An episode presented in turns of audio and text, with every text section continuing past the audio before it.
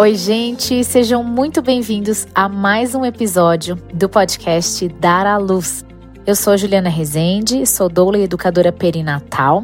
E o episódio de hoje faz parte do bloco Minha História, onde vou contar algo pessoal para vocês, algo da minha experiência, da minha vivência, né, da minha vida pessoal.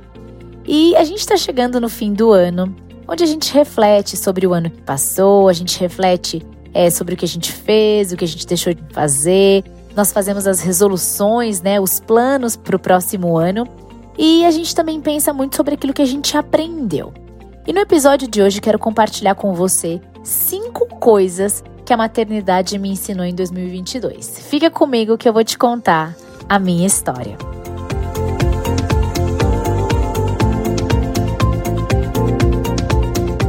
Primeira coisa que eu aprendi em 2022 com a maternidade foi sobre alinhar as expectativas do momento. E o que eu quero dizer com isso?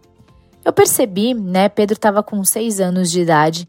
Eu percebi que essa era uma idade muito importante para o meu filho. Eu entendi que ele estava passando por mudanças, que ele estava é, entendendo o mundo de uma forma diferente agora. Ele chegou a uma certa maturidade.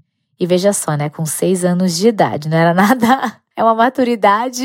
Eu senti ali uma mudança. Vocês vão entender, né? Vocês entendem o que eu tô querendo dizer. Eu vi uma criança já não mais tão criancinha, entende? Eu percebi uma certa maturidade. Ele começou a enxergar e compreender o mundo de uma maneira diferente. Isso também veio muito com o processo de alfabetização que aconteceu aí nesse período. Eu entendi e percebi, na verdade, que a leitura, que a possibilidade de ler abriu um novo universo para ele. E eu entendi que ele precisava de mais atenção da minha parte para ajudá-lo a interpretar tudo isso que ele estava recebendo, né?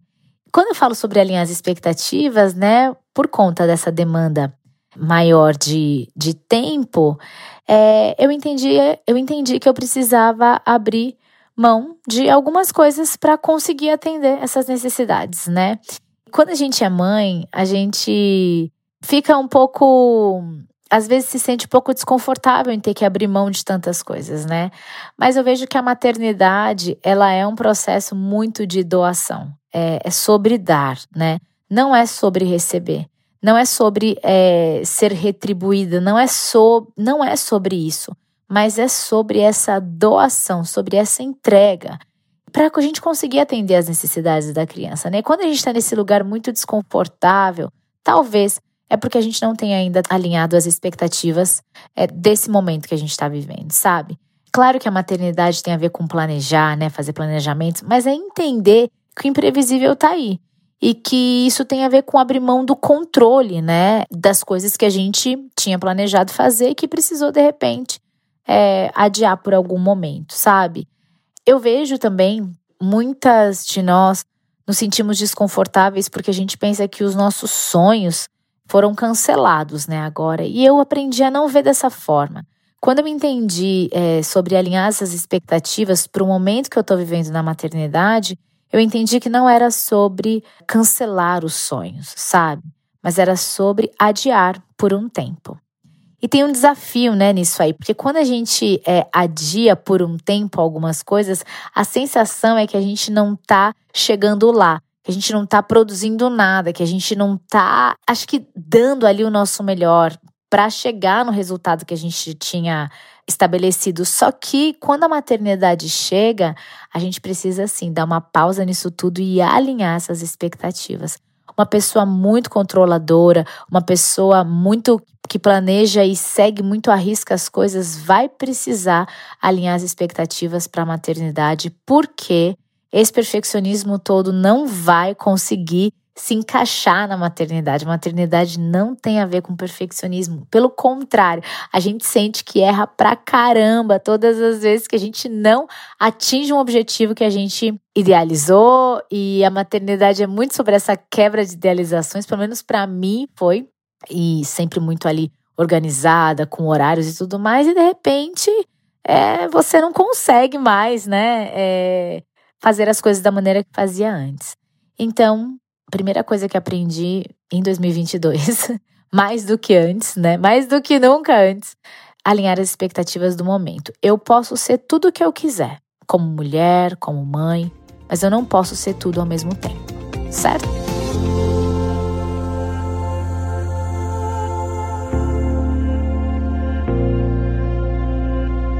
Número 2. Aprendi que a comparação não é um lugar para se viver. Se você ficar olhando para as outras mulheres, para as conquistas das outras mulheres, para tudo que aquela mulher dá conta, para tudo que ela está fazendo, você pode aí cair e se encontrar num lugar muito difícil de se estar, de permanecer. Porque a comparação não tem a ver com maternidade.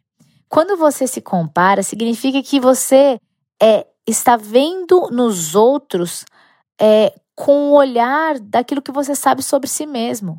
É muito louco isso. E sempre que a gente olha, né, para alguém, para outra pessoa, por fora as coisas parecem muito melhores do que do que por dentro, sabe? Porque em geral nós, né, costumamos colocar uma imagem é, que parece ser uma imagem muito melhor para as pessoas, entende? Do que, do que de fato está acontecendo aqui dentro. É, hoje, muito com esse advento das redes sociais, a gente olha para as postagens e a gente pensa, nossa, a vida de todo mundo é muito legal, só minha vida que é uma droga. Ou, nossa, a maternidade dessas pessoas, olha como ela faz, olha que ela dá conta. Ela, é, é, só eu que não dou conta. E a grande realidade é que a gente só posta aquilo que a gente quer, a gente não posta tudo. E, e você precisa entender isso, porque senão você vai cair num lugar de comparação. As mulheres se comparam muito, né? A gente compara é, ah, com quanto tempo que ela conseguiu amamentar, é, quanto tempo que eu tô amamentando. Ah, deu uma madeira? Não deu. Deu chupeta? Não deu. Ah, o bebê dorme a noite toda? Não dorme. Ah, o bebê faz tantas horinhas, é, tanto, tanto tempo com aquela com a barriguinha para baixo, né, para forçar o pescocinho. Ah, o meu não. E a gente entra numa, ah, outra coisa o corpo, né? Poxa, ela já voltou ao corpo antes da gestação, ela já perdeu peso, ela já. E eu não, ou, ou eu sim e outra não, porque a comparação acontece né, nos dois sentidos, de você se sentir melhor ou você se sentir pior, enfim. E, gente, eu vou falar para vocês, mulheres, não façam isso. Não façam isso, porque quando a gente compara, a gente acha que a gente vai, a partir da comparação, tomar uma boa decisão, né? Mas não, a gente toma más decisões. A gente fica mais estressado, ansioso.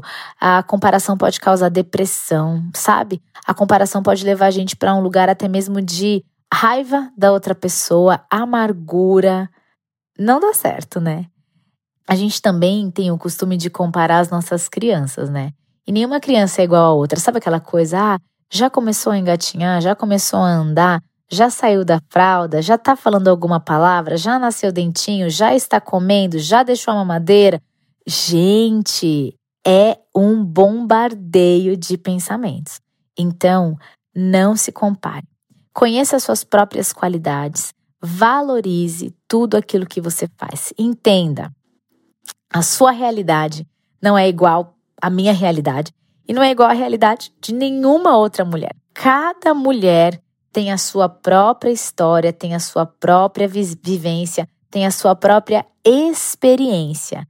E a gente pode sim compartilhar as nossas experiências, mas para apoiar umas às outras, não para entrar num lugar de comparação. Então, a segunda coisa que a maternidade me ensinou é não se compare, porque a comparação não é um lugar para se viver.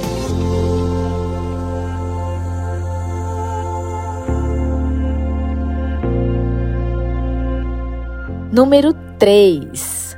A maternidade me ensinou aquele tal do você precisa fazer as coisas conforme você fala. Sabe aquela expressão walk the talk? Tipo, caminhe conforme as suas palavras. Não adianta eu ensinar meu filho a comer fruta de sobremesa se eu só como brigadeiro. Entende? Eu entendi que na idade que o Pedro estava chegando, ali seis anos de idade, eu não ia mais conseguir distrair meu filho, sabe? dar aquela enganadinha, né? As mães aí podem até me julgar, viu? Mas acho que vocês entendem o que eu tô falando. Não ia conseguir mais aquela expressão, como é que fala? Dobrar. Não ia conseguir dobrar meu filho. Nas situações da vida, eu percebi que agora eu era de fato. Sempre fui, mas agora de fato era o exemplo. Eu percebi isso no dia que. Teve um dia que a gente estava indo para algum lugar, não me lembro. Eu estava distraída no telefone respondendo uma mensagem, tipo assim, de WhatsApp, algo assim. E ele deu bom dia para uma pessoa, né? Antes mesmo que eu desse, ele falou bom dia. E aí ele falou assim para mim: "Mamãe, você não deu bom dia". E naquela hora eu entendi, é, não era sobre ele ter dado bom dia, apesar de eu ter achado muito fofo, muito lindo aquilo, mas era que ele aprendeu que era daquela forma. Então, eu, eu tava entendendo que ele ia olhar para mim agora e aquilo que eu fizesse ia de fato refletir na formação do caráter do meu filho. Eu, você pode pensar assim, ah, Juliana, mas isso sempre aconteceu desde que, né, ele nasceu. Você, é, é, os pais, né, são, são esse exemplo. E sim, eu sei disso. Mas é que agora eu não ia mais conseguir disfarçar nada para o meu filho. Eu não ia conseguir distrair o meu filho, entende? Dessas verdades de quem eu de fato sou. Então, eu precisei olhar muito para mim mesma, trabalhar muito meu caráter, trabalhar muito assim as minhas atitudes, a forma de lidar com os outros, de falar. Eu me percebi uma pessoa muito melhor, porque agora eu entendi, eu preciso de fato caminhar conforme eu falo, caminhar conforme as minhas palavras. Se eu não praticar, se ele não me vir fazer, ele não vai reproduzir. Então, essa terceira coisa que a maternidade me ensinou em 2022 foi caminhar conforme as minhas palavras. Não ia adiantar só falar. Eu precisava de fato ser o exemplo vivo para o meu filho. E, e, e, assim, é muito óbvio isso, mas esse ano isso é, falou muito forte comigo, em especial por ver a formação ali quase que final, eu diria. A gente deve ter aí mais um ano para isso ali, né, os sete anos dele, mas essa formação do caráter mesmo, sabe? Desse homem que ele tá é, se formando e aprendendo a ser. Enfim, né, gente? Esse episódio, minha história é um pouco filosófico, né? Porque eu vou falando de mim, vou falando da minha família, do meu filho, mas é real foi isso que eu aprendi.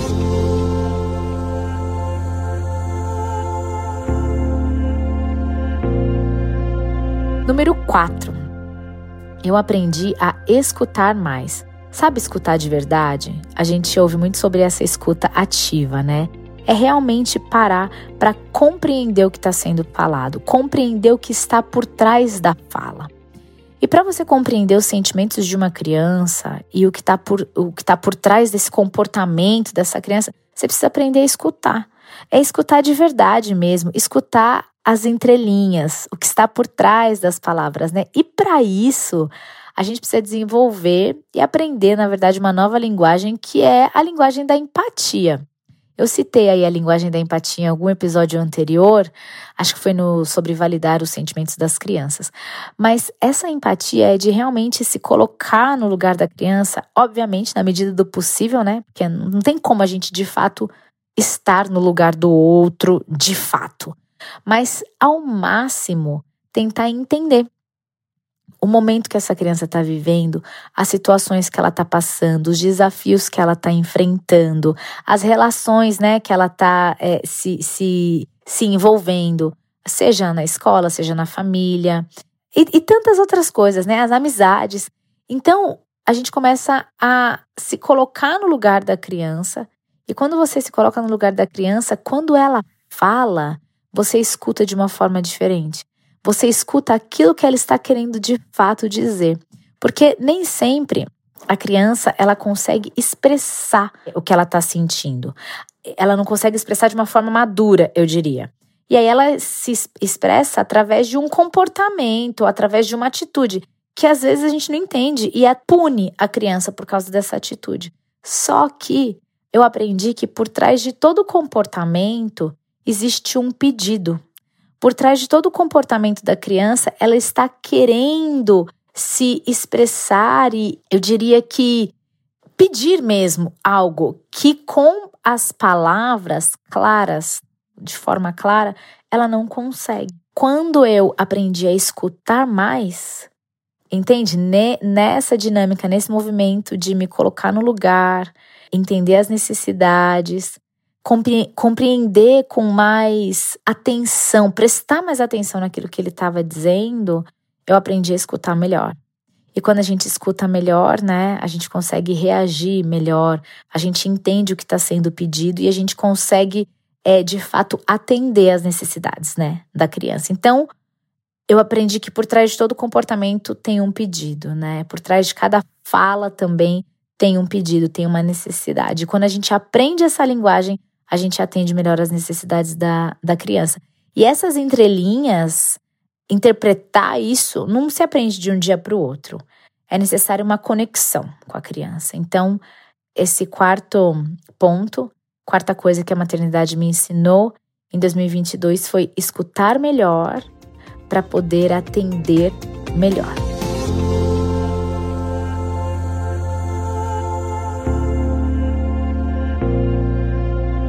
Número 5.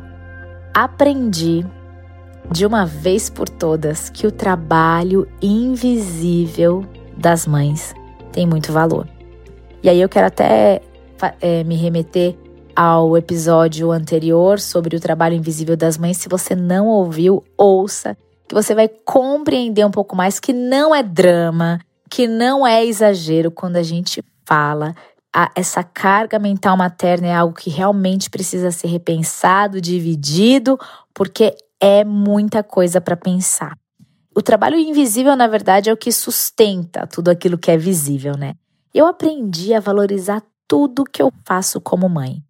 Antes eu achava assim, ah, não é mais que obrigação. Claro, gente, é óbvio que tem coisas que são obrigações. Isso é óbvio. Mas eu tô dizendo que eu aprendi a valorizar, a falar, uau, isso aqui tem muito valor. Isso aqui não é pouca coisa, não. Isso aqui é muita coisa. Teve um, uma sessão de coach que eu fiz, eu gosto muito, sabe? Eu fiz uma sessão e eu tava falando sobre administração de tempo e tudo mais, me ajuda muito, né, a me organizar. Tá aí, né, uma das coisas que eu gosto de fazer. E aí, eu fiz uma lista das minhas ocupações. Então, assim, mãe, esposa, empresária, né, pastora, enfim, coloquei ali todas as todas essas minhas funções, essas ocupações. E aí a partir daí eu fui colocando a lista das coisas que essa ocupação tinha que fazer. Enfim, vocês entenderam? Acho que sim, né? Então, tipo, é, como esposa, essas são as minhas funções, as listas, a lista das coisas que eu preciso fazer. Como doula, é isso, sabe? E assim por diante, como mãe e tal.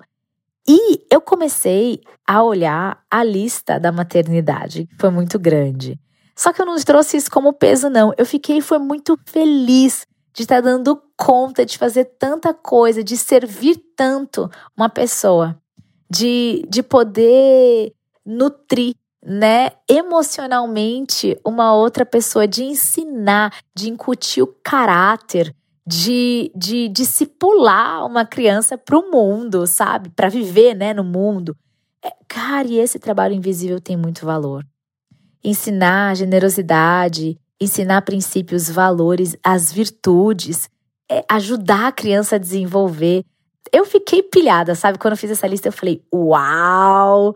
As mães realmente são muito maravilhosas. Fiquei, fiquei feliz de estar dando conta de fazer tanta coisa, né? Mesmo as coisas óbvias, como alimentar o meu filho, entende? Que são obrigações, né? Mas eu, mas eu falei uau para isso também, porque eu tava conseguindo fazer, né? Então aquilo tinha muito valor, né? E eu li um, um livro esses dias, na verdade eu li esse livro faz tempo, mas eu reli alguns trechos e eu queria ler um pedacinho que fala sobre a generosidade das crianças, que fala assim. O livro se chama Mulheres Visíveis, Mães Invisíveis, da Laura Gutman. E diz assim: vou ler é só um pedaço bem pequenininho. A generosidade e a capacidade de amar são qualidades humanas naturais. Fazem-nos bem, nos enaltecem, enriquecem, alimentam. Olha, gente, que coisa linda. As crianças humanas, assim que chegam ao mundo, são capazes de reconhecer, assimilar, investigar e aprender de uma maneira que hoje, bombardeados pelas teorias pedagógicas e sistematizações da alma humana, não conseguimos imaginar. Toda criança, para ser física e emocionalmente autônoma, precisa de segurança, precisa da segurança que lhe é dada pelo corpo materno. Olha aí, mães. Agora, para fechar o último parágrafo, as mães e os pais que tiveram a capacidade e o necessário apoio para ficar simplesmente disponíveis para os filhos sabem com toda certeza que as crianças são generosas, que se preocupam com o bem-estar de todos que querem satisfazer todo aquele que seja próximo, que só pretendem distribuir sua vitalidade, que se preocupam permanentemente com o bem-estar dos demais acima do próprio. As crianças amadas e amparadas são pacientes, compreensivas e respeitosas. Elas entendem o mundo tal como o vivem. Se recebem amor e dedicação, percebem que o entorno é amoroso e infinito. Eu amo essa autora, eu amo os livros dela. Mas é isso. A gente consegue, através da nossa presença, que sim tem a ver com esse trabalho invisível, mas a nossa presença como mães consegue desenvolver e ensinar a generosidade para os nossos filhos. É, tem aquela frase né, do Michel Odan que para mudar o mundo é necessário mudar a forma de nascer. Mas eu estendo, sabe?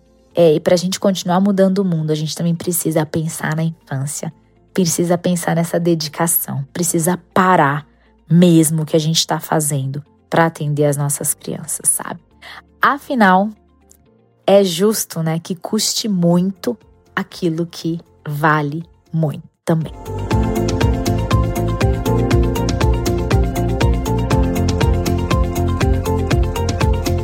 E é isso, gente. Eu vou ficando por aqui com mais esse episódio da minha história Contei aqui para vocês as cinco coisas que a maternidade me ensinou em 2022 e claro que ela ensinou muito mais, né? A cada dia acho que eu aprendo algo. Poderia fazer uma lista aqui infinita.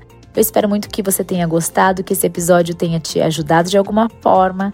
E se você lembrou de alguém enquanto estava ouvindo, manda o um episódio para essa pessoa, compartilha aí nas suas redes sociais, nos seus grupos. E eu vou ficando por aqui. Um super beijo para você e até a próxima semana.